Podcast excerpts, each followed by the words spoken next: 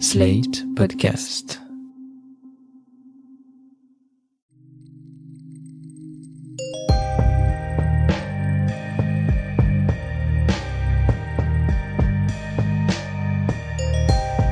Bonjour et bienvenue dans Ami, le podcast où l'on se pose une question. Comment va Annie? Ah oui. Salut, moi c'est Marie et Leland. bon, j'arrive pas à le faire. À chaque fois, j'essaie de le faire, on dirait Dory dans, dans Le Monde de Nemo. C'est clair, ouais, j'aime bien quand il fait coffee, coffee. Bon, du coup, ce que je voulais dire, c'est que Leland m'avait manqué. Ah. Et moi, c'est Anaïs et waouh, Bob, waouh. Cette semaine, les amis, c'est un grand moment. Marie a enfin regardé un des finales les plus cultes et acclamés de l'histoire de la télévision, le final de Twin Peaks. Parce que oui, nous on sait que 26 ans plus tard, David Lynch et Mark Frost ont fait une autre saison inespérée, Twin ah bon Peaks The Le podcast n'est pas fini là. Non, désolé. Donc Twin Peaks The Return, sorti en 2017, mais pendant 26 ans pour le monde entier, la conclusion définitive de Twin Peaks, c'était cet épisode. Je m'apprête à lancer le dernier épisode de la saison 2 de Twin Peaks, qui au moment de sa diffusion était donc le dernier épisode de Twin Peaks. Tu as fait un petit live tweet en regardant cet épisode et tu as dit à la fin que c'était le final le plus traumatisant de l'histoire. Alors, euh, premières impressions en quelques mots? Oui, déjà j'avais le Covid, donc euh, Covid plus ça combiné, c'était assez incroyable. Bah, on va entendre euh, ma réaction à chaud juste à la fin de l'épisode, mais vraiment dans les secondes qui finissent l'épisode. How's Annie?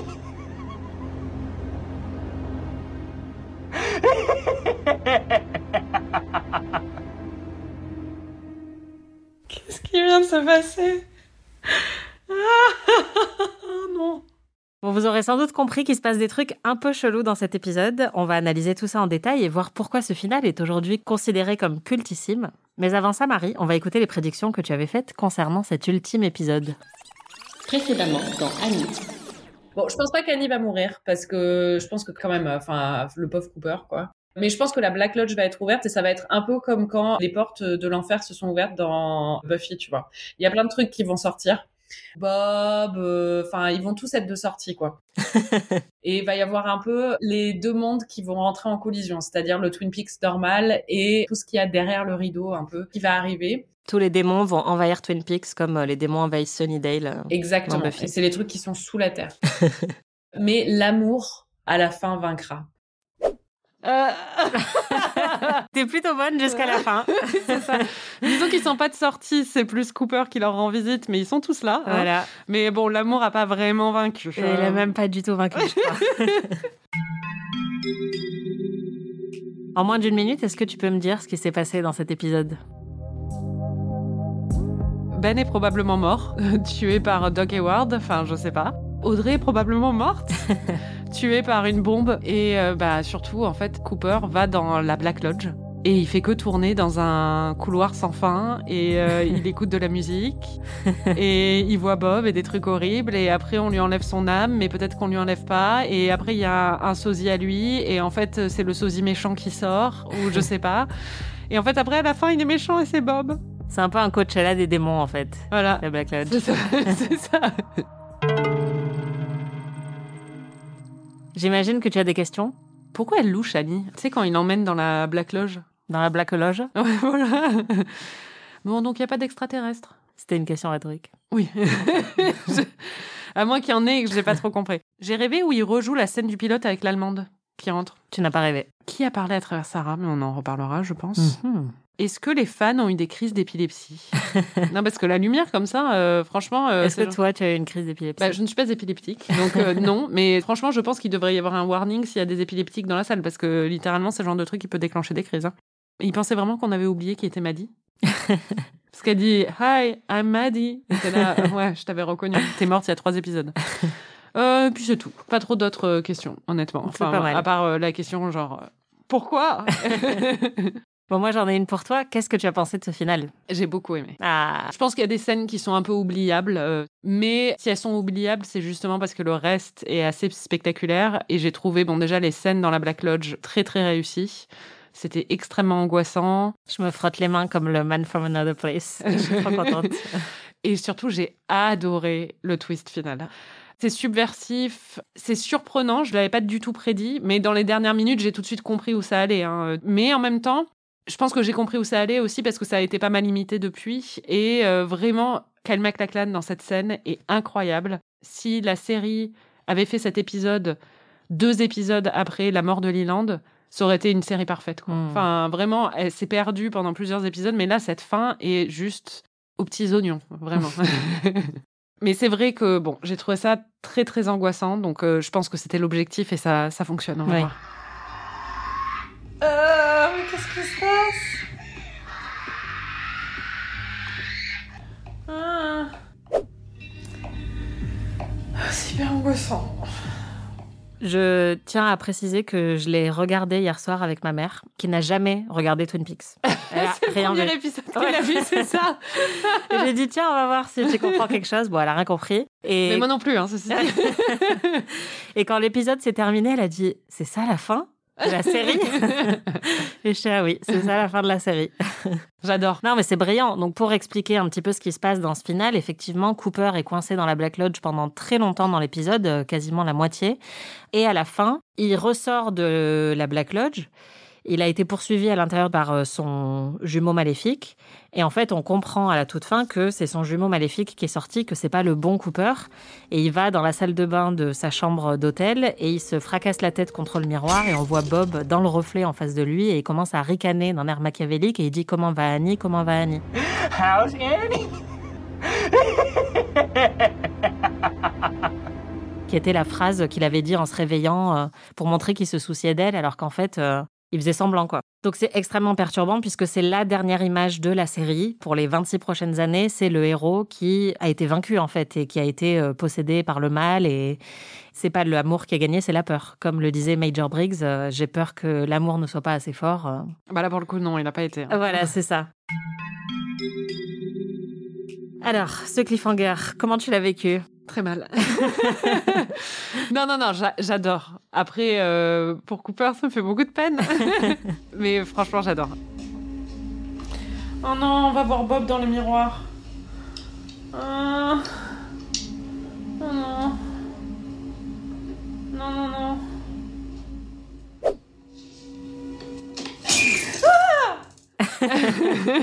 Qu'est-ce que tu as ressenti à ce moment-là, quand tu as vu ton héros, l'homme de tes rêves, se fracasser la tête euh, Bah honnêtement, j'étais, on l'entend, j'étais un peu terrifiée et angoissée, encore une fois, mais en même temps, c'était jubilatoire. Enfin, d'un point de vue juste dramatique et d'un point de vue de la série et de l'écriture, c'est génial. Donc, euh, et vraiment, quand il commence à faire Annie?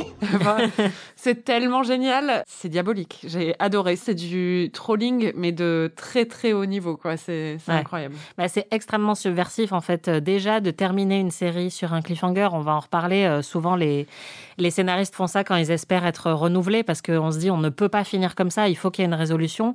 Mais déjà, finir sur un point d'interrogation, c'est extrêmement perturbant. Et en plus, finir sur quelque chose de très négatif, de très sombre, où le héros a été euh, possédé par un démon ou remplacé par une version maléfique de lui-même. C'est extrêmement subversif et en 91 encore plus. Enfin, c'est, je pense que même encore aujourd'hui, il y a très peu de séries qui se termineraient sur une note aussi sombre. C'est comme si Game of Thrones s'était terminé avec, euh, je sais pas, tout le monde mort, quoi. C'est marrant parce qu'en même temps, le côté scène finale où il y a un renversement et où tu te rends compte qu'en fait euh, le mal est là, c'est un classique des films d'horreur. Après, euh, je je suis pas une spécialiste comme toi des films d'horreur. Je suis juste la génération Scream, ça Mm. c'est sûr. Par contre, et la génération euh, Souviens-toi l'été dernier et les films comme ça. Et c'était un énorme classique de ces films-là. Donc je saurais pas dire si ça date de ces films-là qui ont copié Twin Peaks ou si ça prédate dans d'autres. Non, il y en avait déjà dans les années Voilà. 80. Enfin, il y en avait même sans doute avant, mais euh, oui, même euh, Massacre à la tronçonneuse, tout ça. On reste un peu en suspens.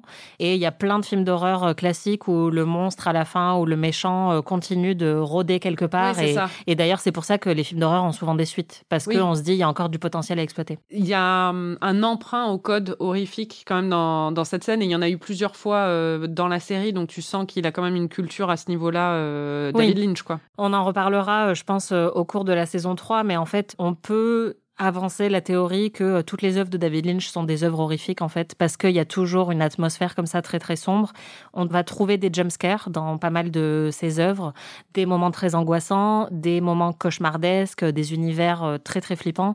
Donc, euh, on pourrait dire que David Lynch est à sa manière un réalisateur d'horreur, et là, clairement, c'est un moment euh, culte et très angoissant de sa filmographie. Mais euh, non, non, j'ai adoré. Enfin, j'ai trouvé ça euh, génial et j'aurais limite préféré ne pas savoir qu'il y avait une suite. Et je sais que c'est facile à dire quand je sais qu'il y en a eu une et que, alors que les fans ont dû attendre 26 ans sans savoir s'ils allaient avoir une suite à ça.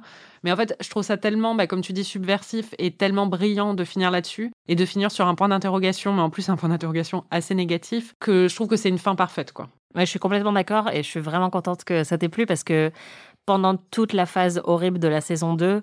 Moi, c'est aussi pour ça que je tolère mieux certains trucs. C'est parce que je sais qu'à la fin, Lynch est revenu et il a réussi à nous faire un beau final. Mais c'est vrai qu'il faut garder la foi dans des épisodes qui testent vraiment ta patience et, un peu tes limites. Bah, c'est fou parce que tu sens tout de suite la différence au niveau de l'écriture et au niveau de la mise en scène. Quoi. Enfin, c'est un autre niveau. Donc, euh, ça se sent euh, immédiatement.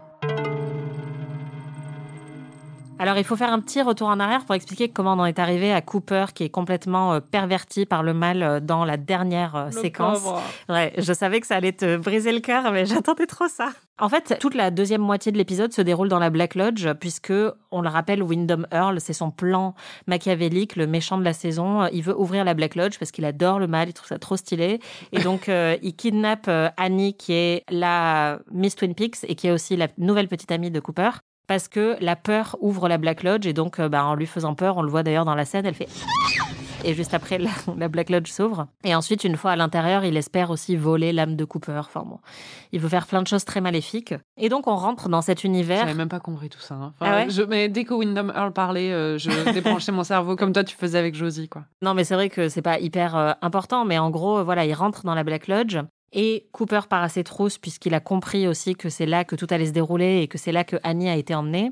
Donc lui, il ouvre la Black Lodge avec de l'huile de moteur. Chacun a sa petite méthode. Et c'est pour ça d'ailleurs que le soir de la mort de Laura Palmer et l'enlèvement de Ronette Pulaski, on a retrouvé une, odeur d'huile de, moteur brûlée parce que en fait la Black Lodge avait sans doute été ouverte et parce que Bob aussi est dans la Black Lodge. Donc tout ça a un lien. Et là, on rentre dans la Black Lodge dont on parle depuis très très très longtemps et on rentre dans cette pièce, la Red Room avec les rideaux rouges et le sol en chevron qu'on connaît depuis l'épisode 3 de la saison 1, qui est cet univers donc parallèle, maléfique, dans lequel, ah bon? dans lequel il se passe des choses un peu cheloues. Et un des premiers trucs qu'on voit en arrivant, c'est un chanteur de jazz.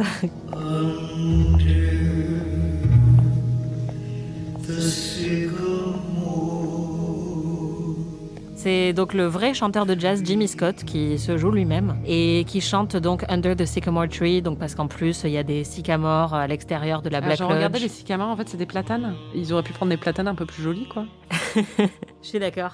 Mais ce moment où euh, le chanteur de jazz fait son petit show, ça aussi c'est quelque chose qu'on retrouve énormément dans la filmographie de Lynch. Et si tu découvres euh, d'autres de ses films, tu auras l'occasion de le voir. En fait, bon déjà les rideaux rouges, c'est un grand classique. Et, en les interludes musicaux, déjà il en fait plein depuis le début. Euh, j'adore à chaque fois qu'il en fait. Ouais, c'est ça. Bah en fait tout de suite ça nous signale qu'on est dans un univers un peu onirique où il y a mm. quelqu'un qui se met à chanter de nulle part. Et par exemple dans International Assassin, qui est très inspiré de tout cet épisode de la Black Lodge. C'est un épisode de The Leftovers pour resituer. Et pour sortir de ce monde du rêve, à la fin, Kevin doit chanter dans un karaoké. Et cette scène-là m'a toujours beaucoup rappelé euh, les scènes musicales de, David Lynch, parce qu'il y a ce côté aussi un petit peu à la fois onirique et cauchemardesque, et, et où en même temps on sent que la musique est la clé de l'univers. Mais il y a plein d'autres choses dans cette Black Lodge. Il y a plein d'autres gens. Il y a le géant. Le géant est là. Il y a euh, Seigneur du Roll Cup qui est là aussi. Et euh, en fait, Seigneur du Roll Cup s'approche. Seigneur du Roll Cup, donc pour resituer, qui est le vieux papy euh, du début de la saison qu'on avait vu à plusieurs reprises. Qui avait apporté du lait à Cooper pendant que Cooper s'était fait tirer dessus. Et après, Cooper tourne la tête et d'un coup, c'est le géant en fait. Et le géant lui dit une seule et même personne en disant que lui et le vieux, c'est une seule et même personne. Mais j'étais là, on le savait. J'étais même surprise qu'ils le disent. Je pensais que c'était déjà euh, montré plusieurs fois parce qu'avec leur nœud pape, ils étaient tout le temps au même endroit. Donc, euh. Oui, bah, c'était euh, sous-entendu plus que véritablement dit. Mais c'est marrant, tu as eu la même réaction que moi quand j'ai vu le sixième sens pour la première fois. Où à la fin, j'étais là, mais on le sait depuis le début qu'il est mort, il s'est fait tirer dessus. c'est pas un twist, c'est normal. Ce film m'était passé complètement au-dessus de la tête. Mais non, au contraire, t'avais tout compris. Ouais, ouais, mais du coup, j'avais pas le waouh à la fin parce que je bah, c'est évident. Voilà, mais effectivement, oui, en fait, on croise dans cette euh, Black Lodge tous les éléments un peu surnaturels de Twin Peaks et tous ces euh, démons ou esprits qui résident en fait dans la lodge. Et donc on croise Bob qui euh, est à Donf.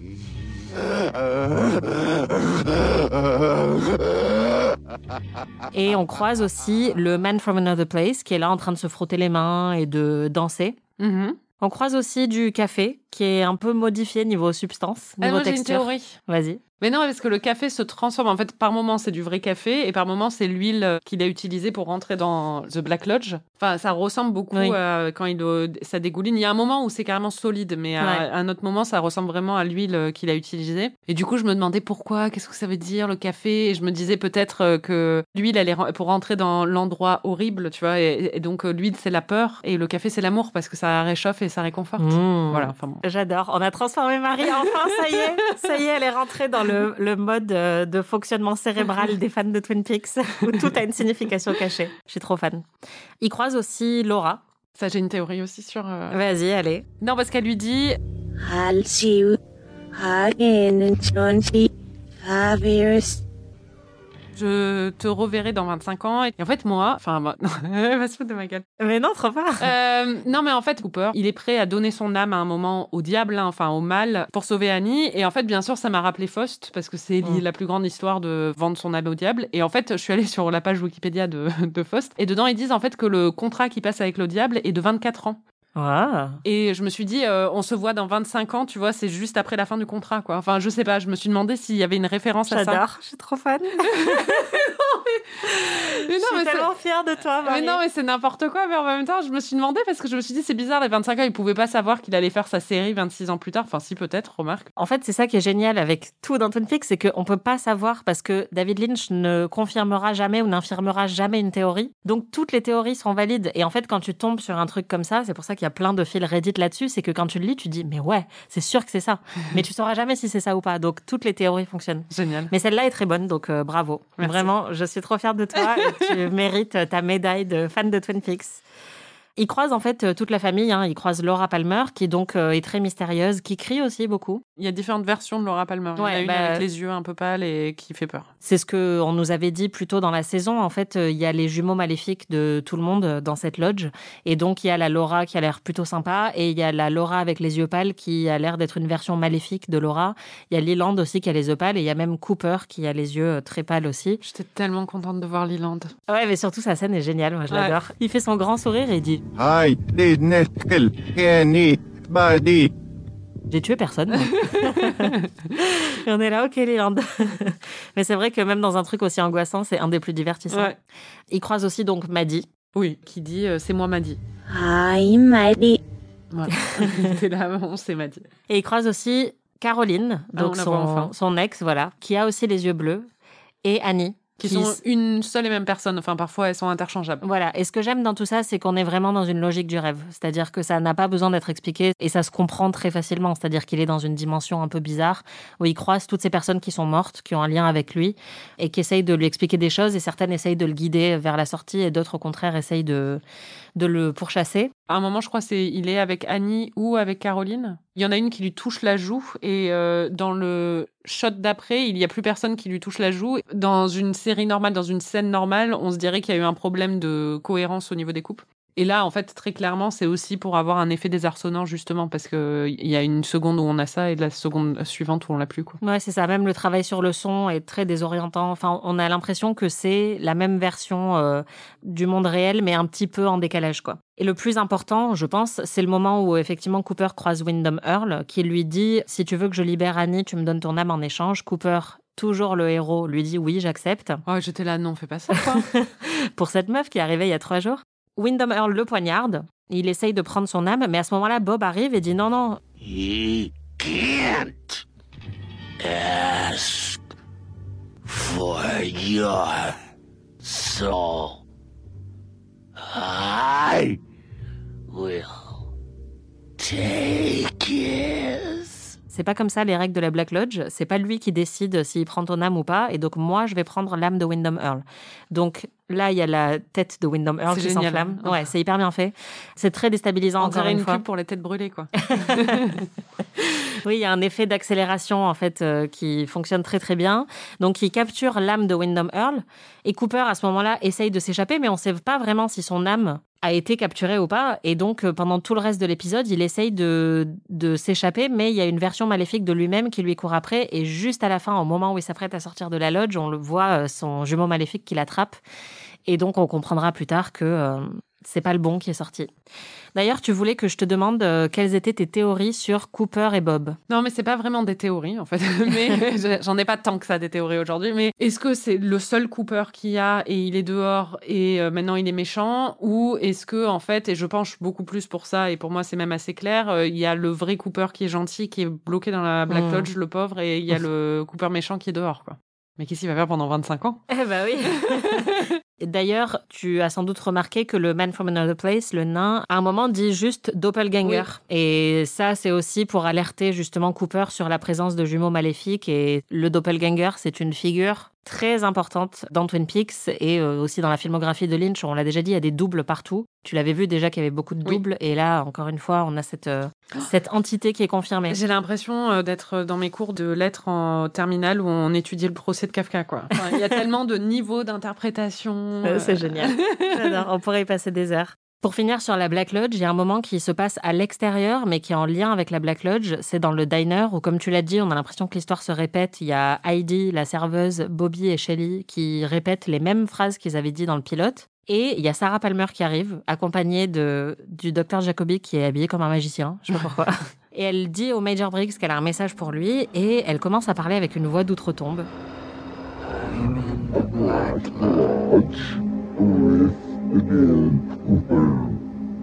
Je suis dans la Black Lodge avec Dale Cooper.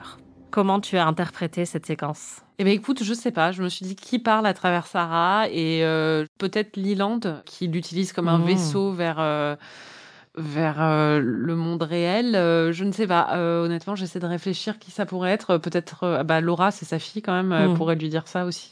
Sarah Palmer a tellement de connexions Ouais, elle avec la aussi. Black Lodge. Ouais, voilà, c'est toute sa famille y est en fait. Donc c'est vrai que c'est pas très surprenant que ce soit elle parce que c'est sans doute un des personnages de la série qui a le plus de connexions avec tous les éléments surnaturels de Twin Peaks. Ouais, puis ils ont décidé de ressortir tout le monde derrière les fagots. hein. Même la mère de Audrey y passait, donc. C'était quoi pour toi le moment le plus frappant de cet épisode? Bah, c'est la scène euh, How is Annie, How is Annie, quoi. Enfin, Ouais. très clairement. Et puis surtout, mais vraiment, mais. Le plus frappant non, mais vraiment, Cal MacLachlan, à ce moment-là, il a réussi pendant deux saisons à être l'homme le plus adorable et le plus mensch de l'histoire. Et là, d'un coup, il se transforme en démon et il le fait avec euh, une fougue géniale. C'est. euh, Et en quelques secondes en plus. Ouais, il a très peu de temps pour nous convaincre et il nous convainc Ah oui, absolument. oui, c'est. euh, Ouais. ouais. Non, c'est pas du Daenerys. ça, ça fonctionne vraiment. Toi, c'est quoi le moment le plus frappant pour toi? Oui, je pense que c'est ça aussi. Après, pour moi, le moment le plus terrifiant, c'est quand il est dans les bois avec Harry, juste avant de rentrer dans la lodge, et qu'il lui dit il faut que j'y aille seul. Et après, il prend la lampe torche de Harry et il se casse. et il laisse Harry tout seul dans le noir. Et moi, à sa place, je serais hystérique. En fait, je serais là, mais tu me laisses tout seul dans une forêt dans le noir. C'est un homme, un vrai, un homme de la montagne. Ouais, voilà, c'est ça. Moi, j'ai peur du noir. Donc, Non, euh, mais- clairement, ah. si tu me voles ma lampe et que tu me laisses toute seule, je vais pas être contente. Après, euh, le moment où euh, Cooper et Bob crient tous les deux Ouais. dans. Ça, c'est un shot assez terrifiant aussi. Ouais, et je pense qu'un des moments les plus emblématiques, c'est aussi le cri de Laura Palmer. Ah oui, oui. Cheryl Lee est une excellente crieuse et là, euh, vraiment, c'est juste euh, incroyablement terrifiant. Bon, t'as déjà pas mal de petites théories du complot. Je suis très fière de toi. Bravo. Et là, je sens qu'il y a, il y a un glissement qui s'opère. Je je suis très contente. Ouais, voilà. Je voulais qu'on en fasse une autre. C'est le tube de dentifrice que Cooper vide dans le lavabo juste avant qu'on comprenne qu'il a été possédé par Bob. À ton avis, que signifie ce tube de dentifrice qu'il vide? Honnêtement, pour euh, trouver cette théorie du complot, je me suis mise euh, dans la peau d'Anaïs, qui, par exemple, euh, quand elle voit une poignée de porte, se dit c'est une ouverture vers un autre monde. Et je me suis dit que représente un dentifrice? Je me suis dit ça représente la pureté C'est vrai. et la propreté. Et c'est le fait qu'on se nettoie toutes les bactéries et toutes les choses qui puent à l'intérieur de nous, littéralement. Et là, en fait, il n'utilise pas le dentifrice, il vide tout le pot de dentifrice, tout le tube de dentifrice. Et je pense que c'est parce que il est profondément dégueulasse à l'intérieur, il est mauvais, il ne veut pas nettoyer cette horreur qui est à l'intérieur de lui. Il veut rester avec. Donc c'est un produit euh, qu'il rejette littéralement et dont il se moque. Voilà. Mary Telling, bravo. Ah, Je suis tellement fan. c'est quoi la tienne? Moi, ma théorie, c'est que on dit parfois en anglais quand on a fait quelque chose d'irréparable qu'on ne peut pas remettre le dentifrice dans le tube. Une fois qu'il est sorti, on peut plus le remettre à l'intérieur. Et je pense que là, c'est un peu ce qui est en train de se passer, c'est-à-dire qu'il y a quelque chose d'irrémédiable, d'irréparable qui s'est produit avec Cooper et avec euh, l'ouverture de la Black Lodge et avec euh, ce croisement de toutes les entités maléfiques dont on a parlé. Et que donc euh, le dentifrice symbolise ça. Il symbolise l'impossibilité de revenir à un monde meilleur, un monde où le tube de dentifrice était encore plein. Waouh Magnifique Est-ce que tu penses que c'est une bonne fin de série? Bah oui, c'est une très très bonne fin de série. Ouais, je suis d'accord. Je pense que C'est une des meilleures fins de série. Mais euh, j'aurais bien aimé que les autres intrigues soient bouclées et que ça, ça reste en suspens. Je pense que ça aurait été encore plus puissant. quoi. Ouais, je suis d'accord avec toi, mais c'est vrai que j'aime bien, et c'est pareil avec les films, quand on laisse euh, un peu le public se faire sa propre opinion sur ce qui va se passer après, et qu'on laisse une interprétation libre, tout en faisant quand même des choix assez importants. Je déteste quand des œuvres n'osent pas donner de fin. Oui, oui. Et là, en fait, il y a quand même quelque chose de Ah oui, non, c'est osé. voilà, de très osé, mais en même temps qui nous laisse nous choisir un petit peu comment on le perçoit, et ça, je trouve que c'est les meilleures fins.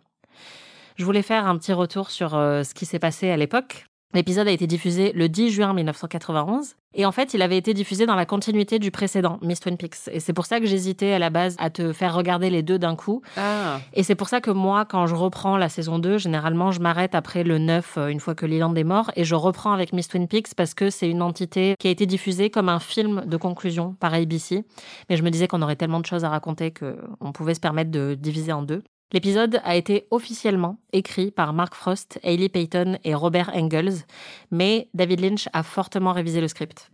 Très fortement révisé le script il a modifié beaucoup de scènes et de dialogues, et notamment tout ce qui se passe dans la Black Lodge.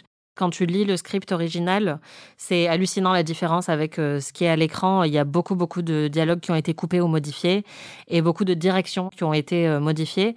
Et Lynch a dit euh, à l'époque que tout ce qui concernait la, la Red Room, quand il a lu le script, c'était completely and totally wrong. Donc pour traduire, ça n'allait pas du tout. à un moment, il y a quelqu'un qui bossait sur euh, l'épisode et qui se basait sur le script, qui a demandé une info à Lynch. Et Lynch lui a répondu euh, Si j'étais à ta place, je prêterais pas trop attention au script. Pour donner une idée quand même de ce qu'il en pensait. Par exemple, c'est lui qui a rajouté la Log Lady dedans. Tous les Palmer, c'est lui qui a rajouté en fait. Ah dans ouais. l'épisode final, ouais. Sarah et Leland Palmer, Maddie, Ronette Pulaski aussi n'était pas censée y être. Et même si elle a un très petit rôle, je trouve que c'est bien de l'avoir ramenée juste pour dire Eh, vous vous souvenez de Ronette Pulaski Dans le script d'origine, Laura, en fait, elle apparaît que pour un court moment et elle n'a pas de dialogue. En fait, elle s'interpose juste entre Bob et Cooper, puisqu'on a un peu ce combat entre le bien et le mal, entre Bob et Cooper, et elle, elle est au milieu. Alors que, euh, tu l'as vu, c'est pas du tout ce qui se passe. Enfin, elle a un rôle beaucoup plus présent dans le, le final. Il y a plein de choses en fait qui sont très explicites dans le script d'origine et qui sont beaucoup plus mystérieuses et donc euh, sans résolution dans le résultat final. Par exemple, dans le script d'origine, Hawk et le Major Briggs trouvent Léo dans la cabane et ils le libèrent et Léo se met à leur parler et Lynch a coupé cette scène et à la place il a mis la scène du diner avec Sarah et le Major Briggs. Et dans les scènes de la Black Lodge, clairement on comprend que l'impact de Lynch est énorme sur toute la mythologie, c'est-à-dire qu'ils ont écrit des scènes dans la Black Lodge à la base, mais quand tu les lis, on sent qu'ils n'ont pas du tout compris son délire. C'est-à-dire que, à la base, dans le script d'origine, on voit la Red Room avec une version fantomatique de l'hôtel du Grand Nord à l'intérieur de la Red Room. Personne ne parle à l'envers. Il n'y a pas le géant. Il n'y a pas le man from another place. Wyndham Earl a beaucoup plus de dialogue. oh non. Putain, euh, ils avaient pas compris, eux. Il n'y a pas le chanteur de jazz non plus dans le script original. Et à la fin, Wyndham Earl finit torturé par Bob dans un fauteuil de dentiste. Donc c'est un peu tous ces moments qui sont des tentatives d'absurde lynchien, mais qui en même temps euh, tombent un peu à côté. Heureusement, Lynch est arrivé euh, et a changé tout ça. Et les derniers instants de l'épisode ont aussi été rajoutés par Lynch, puisque à la base, Cooper devait juste sourire et voir Bob dans le miroir. Et c'est Lynch qui a rajouté le fait qu'il se fracasse la tête contre le miroir et qui dit How's Annie? qui est une des répliques les plus emblématiques de l'histoire de la télé. Donc, merci Lynch. Quant aux réactions des fans de l'époque, il faut rappeler que déjà à l'époque, tout le monde s'en tapait. Plus personne ne regardait Twin Peaks, en fait, à part les fans. Donc, euh, il n'y a pas eu beaucoup, beaucoup de réactions. Et d'ailleurs, j'ai même pas trouvé de critiques dans les médias. Ah ouais Ouais, à l'époque. Il y a quelqu'un qui avait écrit euh, juste avant que l'épisode soit diffusé. Il y a un an, même les gens qui ne regardaient pas Twin Peaks se demandaient qui avait tué Laura Palmer. Aujourd'hui, les gens ne se rendent même pas compte que la série continue encore à être diffusée. Et parmi les gens qui ont regardé, il y a eu beaucoup de déçus. Et c'est marrant parce qu'en lisant les posts de forum de l'époque, tu pourrais penser que c'est du copier-coller des réponses qu'il y a eu après le final de Lost, qui a été très influencé par Twin Peaks, parce qu'il y en a qui disent euh, Je suis déçu, je m'attendais pas à ce que toutes les intrigues soient conclues, mais là, on dirait qu'ils ont carrément fait exprès, ils ont même pas fait un effort. Et il y en a qui disent Je regrette presque d'avoir regardé la série pendant tout ce temps, je me sens arnaqué. Oh. Ouais, et c'est un truc que Lost a aussi suscité, quoi, ce côté très clivant. Je trouve que ça, c'est aussi le signe généralement d'un bon final quand il crée ce genre de réaction. Il y en a beaucoup qui pensent que c'est une tentative désespérée de relancer la série, et clairement, c'était le cas. Pour moi, c'est aussi un fuck you à ABC, en mode, bah, le héros, il est possédé. Audrey, bah, elle explose dans une banque. Enfin, c'est vraiment une manière de se saborder que je trouve pas mal. D'ailleurs, le directeur de la programmation d'ABC à l'époque a dit que ça l'avait fait rire parce que euh, l'épisode se moquait d'eux ouvertement, qu'ils ont détruit toute opportunité de faire revenir la série en faisant ça. Je pense que la série serait pas revenue dans tous les cas, euh, enfin en tout cas pas immédiatement après, mais je pense qu'ils étaient un peu, euh, tu vois, ils savaient ce qu'ils faisaient. Rock'n'roll. Ouais, voilà. Dans les forums, il y en a qui écrivent On se revoit tous dans 25 ans. Il y en a qui écrivent Hein? Euh, Il y a beaucoup de Ah non, non, pas Cooper. euh, je j'arrive pas à croire que Lynch nous ait fait ça. Il y en a beaucoup qui disent Mais est-ce que Cooper va vraiment devoir attendre 25 ans pour sortir de la Black Lodge? Euh, Qu'est-ce qui va se passer? Je suis hyper énervée. Si jamais il n'y a pas de suite, je vais être encore plus énervée. en plus, ce qu'il a fait, c'est qu'il a vraiment pris le personnage le plus pur qui soit Ouais. et il l'a perverti, quoi. C'est vraiment. Bah ouais, c'est ça. Et il y en a d'autres qui ont adoré, qui disent Lynch, you are the man of ultra coolness. T'es le mec le plus cool. Il y en a un qui a écrit sur les forums He fucking nuked the place. Genre, il a tout détruit à la bombe atomique. Et il y en a un qui dit, euh, très philosophe, euh, comme pour tous les grands moments dans l'histoire de Twin Peaks, la moitié vont détester et la moitié vont penser que c'est un truc de génie. Est-ce que c'était gratuit? Oui. Est-ce que c'est de la forme plutôt que du fond? Oui. Est-ce que c'était décevant? Sans doute un peu. Et pourtant, Lynch a réussi à construire quelque chose qui est totalement en accord avec ce qu'il nous dit depuis le début, c'est que l'amour n'était pas assez. Et voilà, et moi j'ai essayé de trouver des critiques de l'époque euh, et j'en ai pas trouvé. Et même aujourd'hui, en fait, il reste absent de beaucoup de listes des meilleures finales de la télé. Je pense que c'est à cause de la saison 2 un peu pourrie que l'héritage de Twin Peaks aujourd'hui est très fort, mais qu'en même temps, ce final-là a été un peu oublié par certains critiques, même s'il reste considéré comme un des épisodes les plus clivants, les plus cultes et les plus cruels aussi de l'histoire de la télé. Ce que je trouve remarquable, c'est que c'est une prise de risque dans la narration qui est tellement incroyable que même aujourd'hui, en 2022, je pense que très peu de showrunners oseraient faire quelque chose comme ça pour euh, une dernière séquence. Et pour moi, en fait, tous les grands finales ont quelque chose de très clivant. Quand on pense à Mad Men, c'est pareil. Et pour moi, ça, c'est vraiment le signe d'un très, très grand créateur. Mais Oui, un créateur qui essaie pas de satisfaire son audience, quoi. c'est ça. Et de pas, pas faire du fan service, alors que c'était le gros défaut de Game of Thrones, par exemple, qui est tombé dans le fan service complètement. Et- Ou Breaking Bad, Ouais. qui pour moi est une fin qui résout absolument tout de manière parfaite et qui est exactement ce que les fans attendaient que ça serait. Et donc c'est une bonne fin, mais en même temps c'est une fin qui est oubliable. Alors que là, euh, c'est une fin qui est inoubliable. Mais euh, voilà, quand tu regardes dans les- la liste des meilleurs épisodes de tous les temps, il n'est pas souvent cité. Il y en a un par contre qui est souvent cité. C'est le final de Twin Peaks The Return. Ah, Voilà. ok. On l'a dit, il se passe pas que ça dans cet épisode de Twin Peaks. Il se passe pas que la Black Lodge. Il y a aussi toute une intrigue à la banque. Ouais, bon, on va pas rentrer dans les détails de l'intrigue, mais euh, Audrey meurt. Oh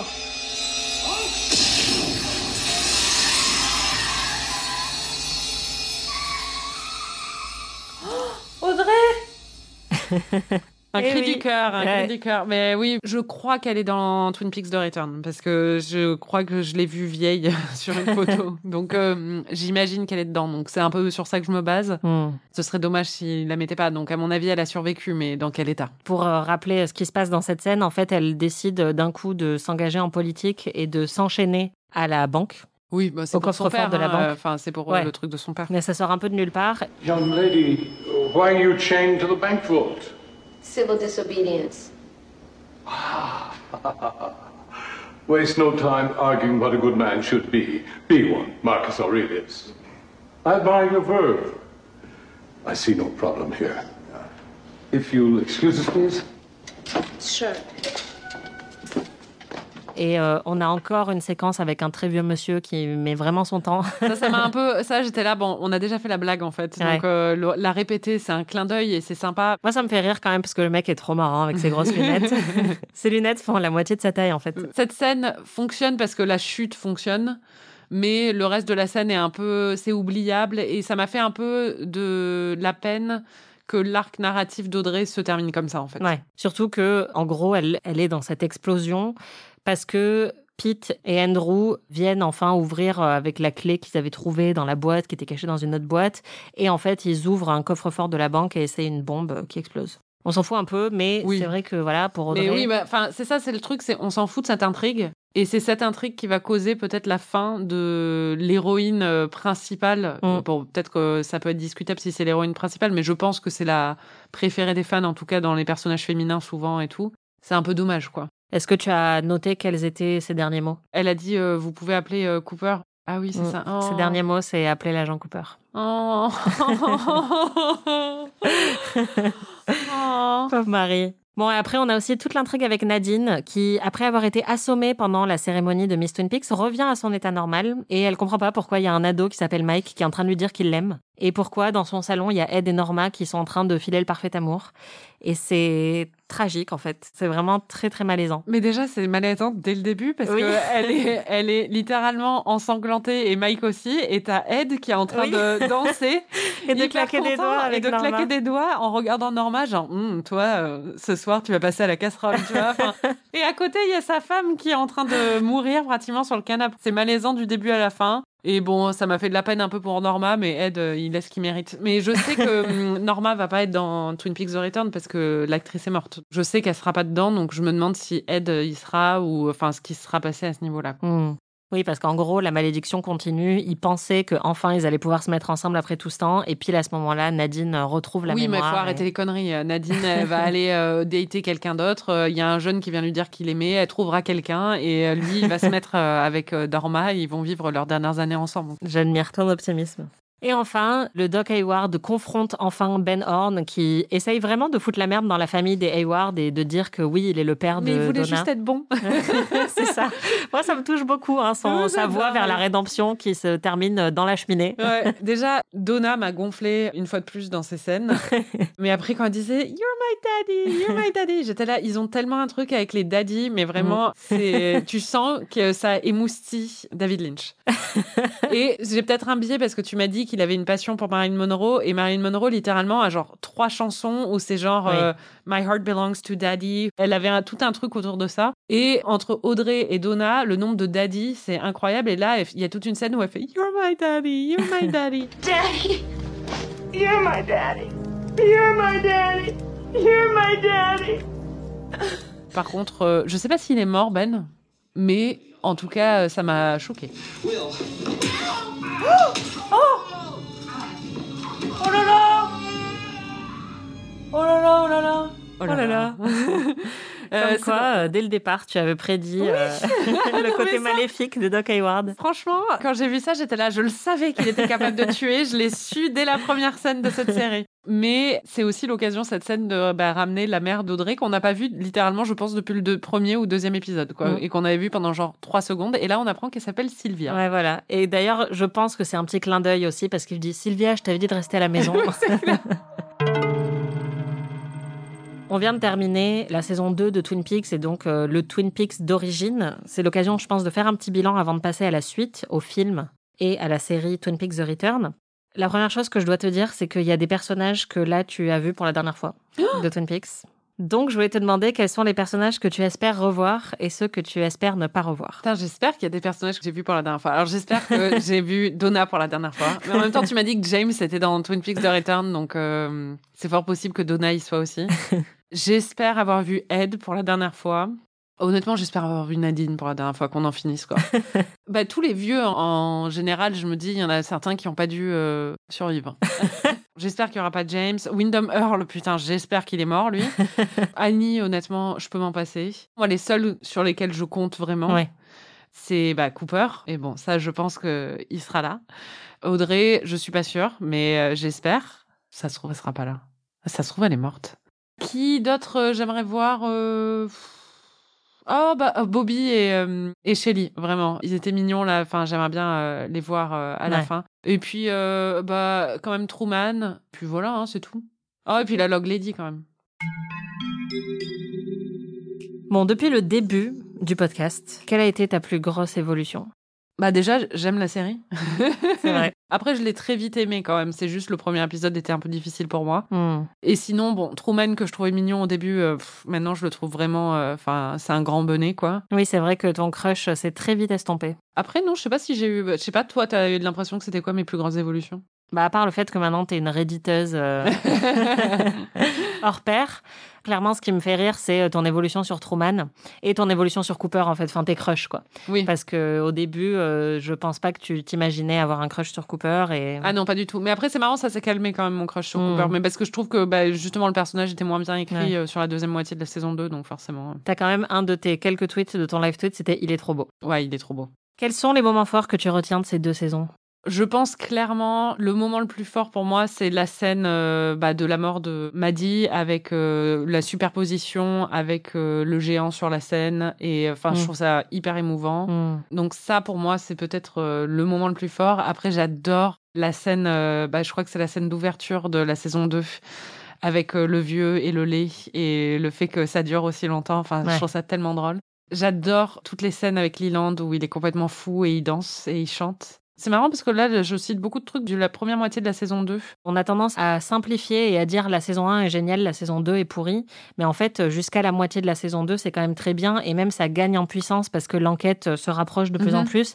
Et donc, euh, en revoyant, moi, à chaque fois les épisodes, c'est vrai que j'ai tendance à me dire, oh, la saison 2, c'est vrai que c'est chiant. Mais en fait, non. Je pense que le début de la saison 2 est peut-être le meilleur passage de Twin Peaks. Oui, d'ailleurs, c'est quoi pour toi les moments les plus marquants au niveau positif? Il y a pour moi l'enterrement de Laura, avec euh, Leland qui se jette sur le cercueil, Bobby qui hurle. euh, Enfin, rétrospectivement, c'est des moments qui gagnent beaucoup en puissance quand tu as vu toute la série.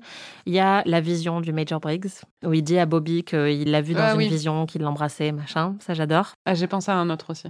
Vas-y. Le moment où Bob apparaît dans le salon euh, des Oui. euh, Awards euh, devant Maddie. Ouais. Cette scène est vraiment géniale. Ouais, voilà. En fait, toutes les apparitions de Bob, tout ce qui se passe dans la Red Room de manière générale, mais du coup, tout se mélange parce qu'il y a plusieurs séquences comme ça. Et je pense que la fin, et notamment la dernière scène avec Cooper dans la salle de bain, ça reste. Ouais. Enfin, c'est extrêmement emblématique. Quelles sont les questions qui restent en suspens et que tu aimerais voir éclaircies par la suite Est-ce que Audrey est en vie Euh, Premièrement. Premièrement, les questions qui restent en suspens là pour moi très clairement, c'est qu'est-ce qui va se passer Je sais qu'il se passe 25 ans et bon, ils n'ont pas rajeuni les acteurs, donc à mon avis, il se passe vraiment 25 ans aussi dans la série. Ils vont pas régler l'intrigue hors caméra. Enfin, ça m'étonnerait, tu vois, qu'ils disent ah, en fait, le Cooper que vous avez là, euh, c'est un Cooper sympa, il est sorti entre temps et on l'a remis dedans. euh. Enfin, ça me paraîtrait un peu étrange de faire ça. Donc, euh, je me dis, il doit rester coincé dans sa Black Lodge pendant longtemps, quoi. Et surtout, il doit faire des dégâts hein, en tant que méchant dehors. Oh, c'est horrible. Euh, Anaïs, j'ai quelques questions à te poser aussi. Ouais. Euh, Elle adore les que je- questions. voilà. Est-ce que Twin Peaks, c'était la première œuvre de David Lynch que tu as vue? En fait, euh, je m'en souviens plus très bien parce que j'étais vraiment très jeune. J'ai vu Twin Peaks, j'avais genre euh, 10 ans, ça passait sur MCM. Et en fait, ma mère est absolument fan de Elephant Man, qui est un des, des films de David Lynch. Et donc, euh, très jeune, j'ai vu Elephant Man avec ma mère. Donc, euh, je pense que c'est peut-être ça le premier truc que j'ai vu de Lynch. D'accord. Et surtout, en fait, pour moi, c'était un peu irréconciliable euh, le fait de faire à la fois des séries et du cinéma. Donc, j'ai vu pas mal de trucs de Lynch sans réaliser que c'était lui qui avait fait Twin Peaks. Et c'est vraiment plus tard, à l'adolescence, quand j'ai découvert son univers, que j'ai compris que c'était aussi lui qui avait fait cette série que j'adorais quand j'avais 10 ans et demi et que je me suis mise à revoir Twin Peaks en entier. D'ailleurs, c'est quoi ton rapport avec euh, David Lynch en général? Je pense que la première œuvre pour moi que je vais garder comme euh, ma première introduction à Lynch, c'est Inland Empire, qui est le dernier film qu'il a fait. J'avais 15-16 ans. Et en fait, euh, j'ai lu la description, ça avait l'air complètement perché, donc je me suis dit, je vais y aller. Et en fait, ça a été, je pense, un des moments déterminants de ma vie, euh, de, de ma vie tout court. et de ma vie de cinéphile. Enfin, vraiment, ça a été euh, une énorme claque. Il y a beaucoup de lampes rouges dans ce film et j'ai acheté des lampes rouges en rentrant chez moi et je les ai gardées très longtemps. Je m'en suis débarrassée qu'il y a quelques mois. Mais c'est devenu mon identité en fait. J'étais, ah ouais, moi maintenant je suis une meuf euh, fan de Lynch quoi. J'avais des photos de lui sur mon mur. euh. en fait, je pense que la raison pour laquelle ça m'a autant marqué, déjà parce que c'était une des propositions de cinéma les plus radicales que j'avais vues à ce très jeune âge. Et je trouvais ça complètement dingue qu'on puisse faire quelque chose euh, pareil parce que c'est très expérimental, euh, Inland Empire. Je pense que tu l'as vu, il y a plein de moments euh, très oniriques et cauchemardesques dans Twin Peaks et dans toute sa filmographie, c'est quelque chose qu'on retrouve. Et moi, tu le sais, j'ai des rêves et des cauchemars très vifs. Oui, tu t'en souviens toujours. en Ouais, et depuis très jeune, enfin, c'est, je suis un peu souvent dans ma tête en fait, et j'ai une vie intérieure assez euh, riche et mouvementée. Et euh, je pense que je me suis toujours sentie un petit peu en décalage par rapport aux autres. Je sortais des choses qui me passaient par la tête et les gens comprenaient pas. J'avais des réactions qui paraissaient totalement euh, hors sujet par rapport à ce qui était en train de se passer. Je suis très sauvage, très introvertie à la base. Quand j'ai vu Inland Empire et après quand j'ai découvert l'univers de Lynch, j'ai eu l'impression pour la première fois de voir quelque chose qui ressemblait à ce que je ressentais. Et je sais que ça paraît chelou quand tu vois, et si un jour tu vois Inland Empire, tu vas dire OK. Cette meuf est vraiment chelou. Le fait que dans l'univers de Lynch, on n'explique pas les choses, j'ai trouvé ça extrêmement réconfortant et extrêmement rassurant parce que une de mes plus grandes angoisses, c'est toujours d'essayer de comprendre pourquoi je pense ce que je pense et de comprendre pourquoi les autres êtres humains autour de moi fonctionnent comme ils fonctionnent. Et dans l'univers de Lynch, il y a des gens qui parlent à l'envers et on rentre littéralement physiquement dans l'esprit des gens parfois. Ça n'a pas de sens et ça n'a pas vocation à être expliqué. Et j'ai trouvé ça très réconfortant à l'époque de me dire, OK, il peut y avoir quelque chose de chelou qui ne peut pas être expliqué. Et donc moi, les choses que j'arrive pas à m'expliquer moi-même sur ce que je ressens, c'est pas grave. Ça peut juste être quelque chose d'un peu foufou et d'un peu farfelu comme dans les films de Lynch. Voilà. Je me demandais à quel personnage tu t'identifies le plus? Alors ça, j'avoue que j'ai jamais trop réfléchi. Ce serait marrant qu'on dise peut-être le personnage que l'autre. Ouais. Du coup, j'essaie de réfléchir. Léo. moi, je pense, bah, je l'ai déjà dit, mais moi, je pense que tu es très proche de Cooper en vrai. Oui, parce que mais- tu es quelqu'un d'assez optimiste, euh, d'assez euh, souriant de manière générale et que tu as un esprit procédural euh, implacable. Peut-être même plus que Cooper en vrai. J'essaie de réfléchir, toi. Ce que tu as décrit tout à l'heure, c'est que tu penses comme la série, Mm. mais tu penses pas comme un personnage de la série. Tu vois Ouais. ce que je veux dire? Ouais, ouais, complètement. Et du coup, en fait, euh, t'es. euh, comment il s'appelle? Gordon Cole. Parce qu'il est joué par euh, Mais David Lynch. grave, en vrai, je pense que je m'identifie plus à Gordon Cole euh, qu'à d'autres personnages. Ou en vrai, enfin, c'est pas de l'identification. Je pense que j'ai pas de processus d'identification avec des personnages de la série, effectivement. Mais celui qui me touche le plus et de manière qui est encore incompréhensible aujourd'hui, même pour toi, je pense, c'est Bobby. Je saurais pas dire pourquoi, mais Ouais, Bobby touche, vraiment. quoi. Ah, il me touche. ouais.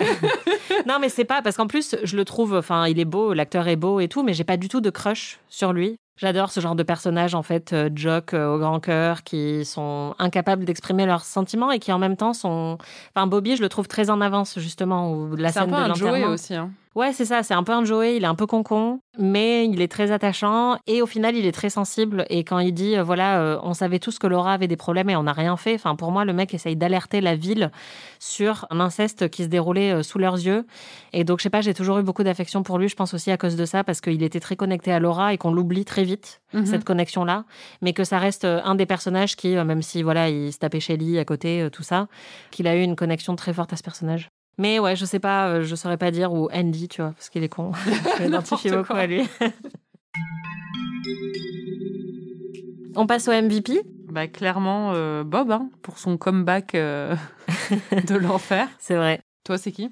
Bah, David Lynch, je pense. Ah, bah oui, oui. oui. Ouais, là, on est sur un, un retour en force euh, assez impressionnant. La meilleure réplique, c'est quoi pour toi? Alors, la meilleure réplique, j'ai un extrait. On va l'entendre. You want a thermos of coffee? Yeah. Do you want a plate specials? Yeah. Do you want dessert? Yeah. Do you want pie? Harry? Voilà, c'est très efficace. C'est-à-dire que c'est juste euh, Andy et Truman qui attendent la sortie de Cooper de la Black Lodge, dont ils sont au milieu de la forêt. Et Andy demande à Truman s'il veut du café, et Truman lui fait ouais. Et après, s'il veut euh, un plat emporté, il dit oui. Et si, si tu veux un dessert, oui aussi. Mais c'est juste le timing est très Ouais. drôle. Bon, c'est joué comme une, euh, un sketch, hein, et- mais c'est un des seuls moments justement légers de ce final qui quand même euh, comporte énormément de morts Oui. et de démons. Et du coup, c'est un moment un peu justement où il y a le côté grave parce qu'il lui répond un peu genre ouais, allez, euh, enfin. Oui, et en même temps, c'est marrant. Et puis en plus, oui, évidemment qu'après une, une nuit dehors, tu as besoin de café et que tu as besoin d'un plat emporté et que Mm. tu as besoin de tarte. Évidemment que tu vas prendre un dessert en plus. Donc ouais. Je suis d'accord. Et toi, c'est quoi ta meilleure réplique? Tu l'as déjà évoqué, c'est You're my daddy! You're my daddy! You're my daddy! En même temps, je l'ai trouvé un peu touchante quand même. Euh, C'est mignon, mais c'est Oui, juste, bah euh, c'est c'est mignon pour Doc Hayward, parce qu'on est content bah que oui. ce soit son daddy, mais euh, ça me fait trop rire à chaque fois. On dirait un truc euh, qui est sorti de mes pires cauchemars. euh. Ouais, ou juste de l'imagination très fertile d'un homme qui regarde un peu trop de porno. Mon Dieu. On passe aux prédictions, et là, je pense que tu peux t'en donner à cœur joie. À ton avis, Marie, déjà, on va découper en plusieurs parties. Qu'est-ce qui va se passer dans le film Twin Peaks Fire Walk With Me? Alors, ce film, ce que je sais déjà, c'est que c'est un prequel. Donc, ça veut dire que ça se situe avant l'action de la série. Donc, Laura Palmer va être en vie. Donc, à mon avis, on sait déjà certaines choses qui se développent dedans. C'est-à-dire qu'on va sûrement suivre Laura Palmer. J'espère qu'on va pas voir Leland abuser d'elle parce que ça va être un peu horrible si on voit ça. Mais en fait, la question que je me posais, je me disais, ça m'étonnerait qu'ils aient coupé complètement Cooper de l'action. Donc, je me demandais si on n'allait pas avoir aussi Pittsburgh en parallèle. Mais en même temps, ce serait un peu étrange comme film de mélanger les deux. Donc, c'est un peu la question que je me pose. Mais euh, oui, euh, c'est ça que je me suis dit. Ok. Et dans la saison 3, Twin Peaks The Return, qui donc est sortie 26 ans après. Qu'est-ce que tu sais de cette saison 3 déjà À part qu'il y a un voyage interplanétaire. euh, Bah, du coup, je pense pas que ce soit un voyage interplanétaire maintenant. Je Mhm. pense que clairement, ça va être un truc avec la Black Lodge ou un truc comme ça, enfin, euh, où il va se balader dans un couloir et rentrer euh, derrière un rideau tout le temps. Mais enfin, je sais pas, peut-être qu'il va y avoir des voyages dans le temps plutôt que des voyages dans l'espace. Ça ferait plus de sens par rapport à- au cadre dans lequel Mhm. on est que des voyages dans l'espace, je dirais. Parce que bon, on n'a pas encore exploré la galaxie. Je sais que Kyle MacLachlan est dedans, parce que j'ai vu une photo de lui, enfin la vidéo que j'ai vue avec Cheryl Lee qui hurle, il est dedans aussi. Et c'est tout en fait, hein, je sais rien d'autre. C'est trop bien. Je sais que je vais rien comprendre. Je sais que les cahiers du cinéma ont dit que c'était le meilleur film des 20 dernières années alors que c'est une série. Apparemment, c'est très très bien. Du coup, niveau prédiction, euh, c'est difficile à dire. hein. Je pense que bah, ça va sûrement tourner autour des deux identités de Cooper, celui qui est mauvais dehors et celui qui est gentil dedans. Du coup, euh, c'est un peu euh, est-ce qu'il a vécu au milieu des gens euh, Est-ce que c'est le nouveau Leland en fait? Mhm. Voilà. Ça, Ce serait horrible. En plus, s'il est resté 25 ans dans la Black Lodge, il est complètement fou maintenant. Donc, Et je pense que Sherilyn Fenn va pas être dedans du tout. Je sais pas. Peut-être qu'elle est morte, vraiment. Et puis on verra. J'ai très très hâte que tu découvres cette saison 3 et le film. Moi aussi, j'ai hâte de les découvrir.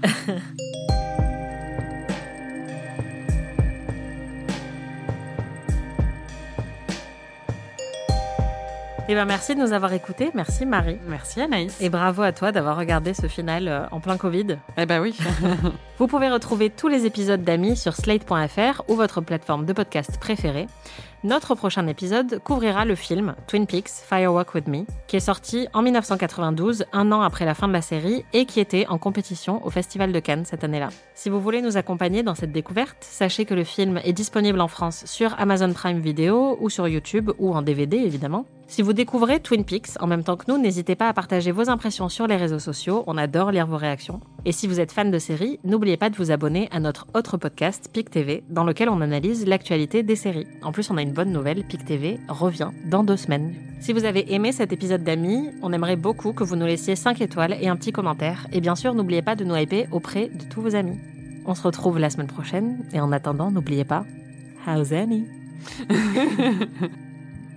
Ami est un podcast d'Anaïs Bordage et Marie Telling, produit et réalisé par Slate.fr sous la direction de Christophe Caron et Benjamin Ours. Production éditoriale, réalisation et montage Aurélie Rodriguez. Musique Victor Benamou.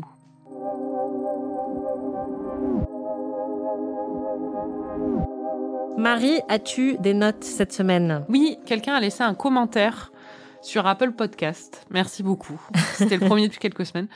La personne nous demande où est-ce qu'on regarde la série. Mhm. Donc c'est sur Canal hein, en ce qui me concerne. Ouais. Parce qu'elle dit que dans les DVD, il y a les introductions de la Dame à la bûche à chaque fois. Et qu'on n'en parle jamais. Et moi, je les ai pas vues. C'est vrai, bah, moi je les ai pas inclus non plus parce que ça ne fait pas partie de mon expérience de visionnage, mais effectivement il y a eu des introductions de la Log Lady euh, dans chaque épisode? épisodes. Ouais.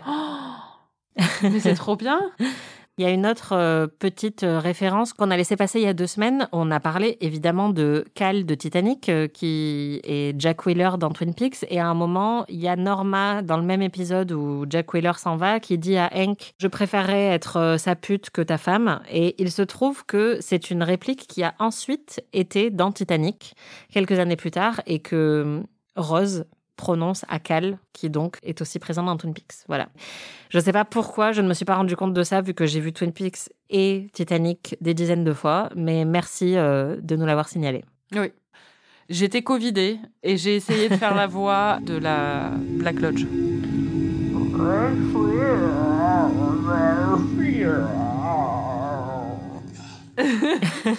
Ça n'a absolument rien à voir. Qu'est-ce qu'on s'éclate dans le salon de Marie euh, en temps de Covid? Il y a un moment que tu n'as pas mentionné, c'est quand il y a le Evil Cooper, parce que c'est comme ça qu'il a été surnommé, dans la Black Lodge qui se balade. À un moment, il regarde l'écran, il brise le quatrième mur. Ah Je sais pas si tu as Ah non, j'ai pas remarqué, c'est très bref, mais euh, il nous regarde en fait avec ses yeux euh, très pâles et il fait un petit sourire. C'est très perturbant. Moi, je le trouve sexy, le Evil Cooper. Ah bah grave. T'as envie qu'il te Black Lodge euh, On va finir sur ça.